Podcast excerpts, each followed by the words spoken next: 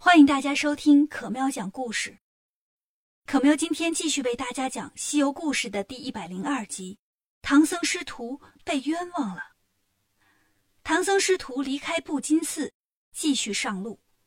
走了半个多月，他们又来到一座城市。唐僧看见两个老爷爷坐在大街边上聊天，走过去问：“老施主，贫僧是路过的和尚，你们这是什么地方？城里有没有人？”愿意划给我们一顿斋饭吃啊！老爷爷说：“这你可问着了，我们这儿叫同台府。你往前走吧，前面有个寇员外，他最喜欢和尚。他家门口立着个牌子，叫‘万僧不阻’。他打算啊招待一万个和尚呢。你们快去吧。”唐僧谢过了老爷爷，回来对三个徒弟一说。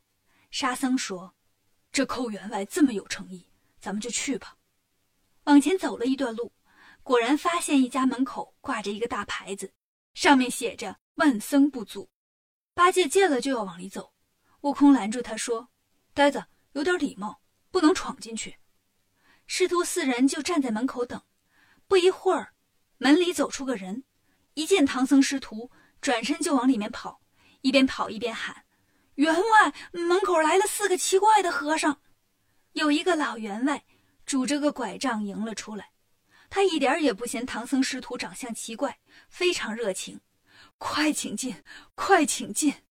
老员外带着唐僧师徒来到一间大房子里，说：“长老，这是我特意为高僧们准备的住处。”唐僧一看这屋子真不错，就对老员外说：“贫僧是东土大唐皇帝派去西天拜佛求经的，听说您这儿愿意招待和尚。”我们就过来了。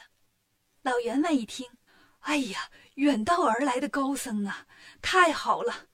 我叫寇洪，今年六十四岁了，这辈子啊就喜欢佛法，愿意跟高僧交流，所以我四十岁的时候呢，许了个愿，希望我这一辈子可以招待一万个和尚。二十四年过去了，我前两天算了算，我一共招待了九千九百九十六个和尚。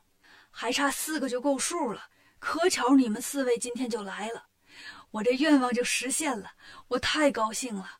长老啊，你一定得在我这儿多住几天。我们这儿到灵山只有八百里远，等我这愿望完成，我送你们去。唐僧听了也很高兴，寇员外就让人准备饭菜。寇员外的老婆听说来了四个和尚，老员外的愿望实现了，也很开心，就出来看。他见唐僧长得白白胖胖的，挺高兴；再瞅悟空、八戒和沙僧，心里可就有点害怕。这时候，寇员外的两个儿子也来了。寇员外介绍：“这是我两个儿子，这个叫寇良，这个叫寇栋。”吃完了饭，唐僧师徒打算出发。寇员外赶紧拦着：“高僧啊，别着急走，我这愿望完成得念几天的经呢，你等我圆满成功了再走。”唐僧见他诚心诚意的挽留，只好住下了，陪着寇员外念了三天经，然后又要上路。寇员外说：“高僧啊，是不是这两天招待不周啊？怎么这么着急走呢？”唐僧说：“这几天太麻烦你们了。我呀，当初离开长安城，对我国的皇帝说过，三年就能把经取回去。可是谁想到啊，这一路上都是妖精，净耽误事儿了。”如今都已经十四年了，耽误的时间太长了，我们的皇帝呀，肯定等着急了。可是八戒不愿意走，师傅，人家诚心留咱们，就多住几天吧。这天天给咱们这么多好吃的，走了上哪儿吃去？唐僧生气了，你们要贪吃，你们留下，我自己走。悟空见了，过来揪住八戒一顿捶：“呆子，把师傅惹急了吧？连我们一块儿都怪了。”沙僧在一边拍手：“打得好，打得好，让他胡说。”寇员外一看师徒几个闹起来了，就劝高僧别生气。明天，明天我把街坊四邻都叫过来，给你们送行。寇员外的老婆走过来说：“长老，你们来都来了，就多留几天吧。这几天算我请客。”寇员外的两个儿子也说：“妈妈请完了，我们请，再多住几天。”唐僧摇摇头说：“谢谢大家的好意。”真的要走了，唐僧这么坚决，寇员外的老婆和儿子们有些不高兴。你看，好心好意留他们，还不领情，转身就都走了。寇员外见留不住，只好第二天送唐僧他们上路。第二天呢，寇员外把亲戚朋友、街坊邻居都请来了，摆了十好几桌，场面非常热闹。折腾到中午，唐僧师徒才动身。寇员外还请了鼓乐队，一边奏乐一边欢送，又送出很远，才跟他们分别。唐僧师徒往前走了四五十里，天黑了。唐僧问：“咱们晚上住哪儿啊？”八戒有点埋怨：“放着好好的房子不住，好好的饭不吃，非着急赶路。你看这天儿越来越阴了，你看一会儿下雨怎么办？”唐僧又生气了：“憨货，还敢抱怨！不就是没让你接着吃吗？等我们取回真经，回到长安，我让皇上安排你。”到时候把你肚皮撑破。悟空见大路边上有几间破房子，就对唐僧说：“师傅，咱们去那房子里歇歇吧。”唐僧来到跟前一看，原来是座破庙，地上有个牌子，上面写着“华光行院”，墙也倒了，房顶也没了，连个下脚的地方都没有。他们想离开，可这个时候电闪雷鸣，大雨哗哗的下了起来。唐僧师徒只好挑背雨的地方待着，等着天亮。同台府里有一伙强盗，平时净干坏事。他们白天看见寇员外请客，又敲敲打打的送唐僧师徒出城，觉得寇员外很有钱，就准备去寇员外家打劫。晚上，他们冒着雨闯进了寇员外家，见什么抢什么。寇员外一家人都吓坏了。强盗们把东西包好了，打算带走。寇员外有点舍不得，就过来说：“大王，给我们留点儿吧，我们还得过日子呢。”强盗哪管他呀，转身就踢了他一脚，把寇员外踢倒了，拿着东西跑了。寇员外六十多岁了，哪经得住强盗这一脚啊？一口气没上来就死了。寇员外的老婆和两个儿子围着老员外放声大哭，哭了一会儿，寇员外老婆心想：这事儿说起来都怪那个唐僧。他要是听我们的，多住几天，也省着我们大张旗鼓的送他，让强盗给盯上了，害我老头子送了命。想到这儿，他编了个瞎话，对两个儿子说：“你们刚才看清楚了吗？来的这伙强盗，就是白天咱们送走的那四个和尚。”寇良和寇栋说：“真的吗？”寇员外老婆说：“我躲在床底下，看得很清楚，拿火把的是唐僧，拿刀的是猪八戒。”抢钱的是沙和尚，打死你爸爸的就是孙悟空。寇良和寇栋一听，咱天亮就去官府告状。第二天天一亮，寇良和寇栋就到官府来了。这同台府的长官是刺史大人，听说强盗打劫了寇员外家，还杀了人，赶紧派官差去追唐僧师徒。强盗们昨晚趁着天黑一路跑，跑到了唐僧师徒前头，开始分钱。唐僧师徒呢，在破庙里待了一宿，继续上路。结果呀，就跟强盗们遇上了。强盗们见路上走来四个人，哎，这不是昨天寇员外送走的那几个和尚吗？寇员外肯定没少给他们钱，咱们也抢过来吧。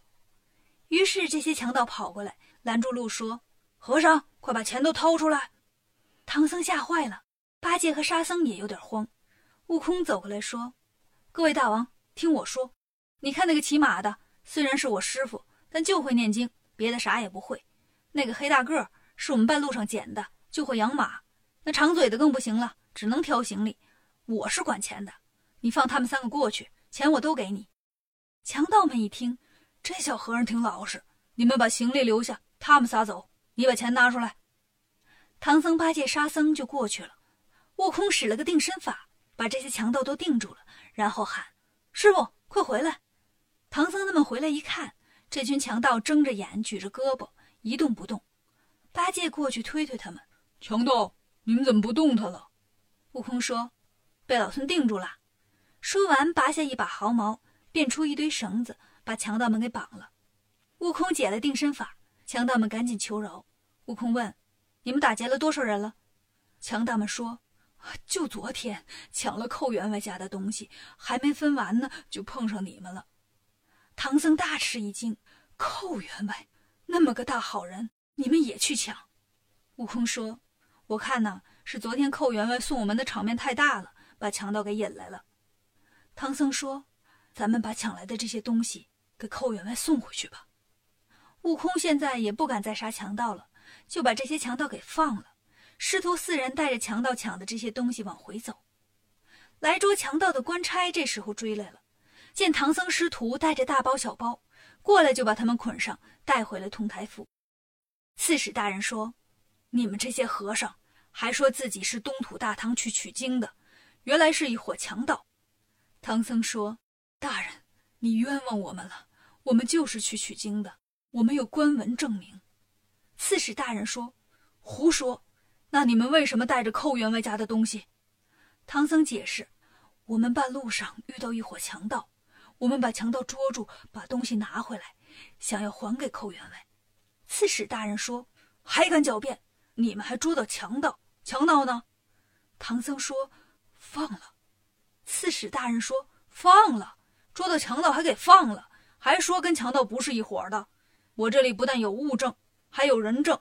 寇良来报案说看见东西就是你们抢的。”唐僧见说不明白了，就喊：“悟空，我说不过他，你来。”悟空知道光靠嘴说是说不清的，索性就说：“大人，昨晚抢东西的是我，跟我师傅他们没有关系。”刺史大人说：“承认就好，先把他们关起来，明天再接着审。”唐僧师徒被关了起来。晚上，大伙儿都睡了，悟空摇身一变，变成一只小飞虫，从牢里飞了出去。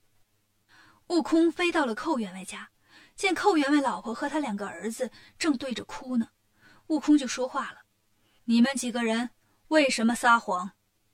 寇员外老婆和那两个儿子只听见有人说话，看不见人，都吓坏了，问：“是是谁说话呢？”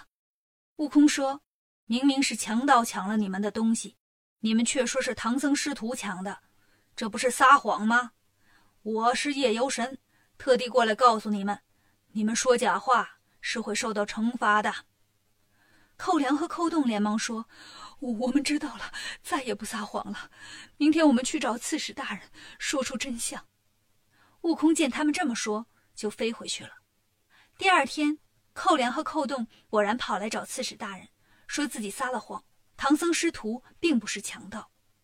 刺史大人听了有点懵，就让人把唐僧师徒放了出来。问到底是怎么回事？唐僧说：“我们去寇家看看吧。我听说寇员外被强盗打死了，真是太可怜了。”刺史大人和唐僧师徒来到了寇员外家。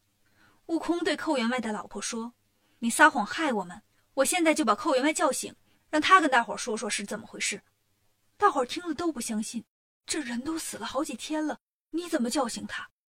悟空当然有办法了。他去找冥王帮了个忙，冥王是管人生死的呀，就让寇员外活了过来。寇员外醒了，把强盗打劫的事情一说，大伙儿才明白唐僧师徒真的被冤枉了。刺史大人也很抱歉，哎，看来以后我也得认真办案，不能糊里糊涂冤枉好人。真相终于大白了，唐僧师徒离开同台府，又出发了，下一站就是灵山了。他们能取回真经吗？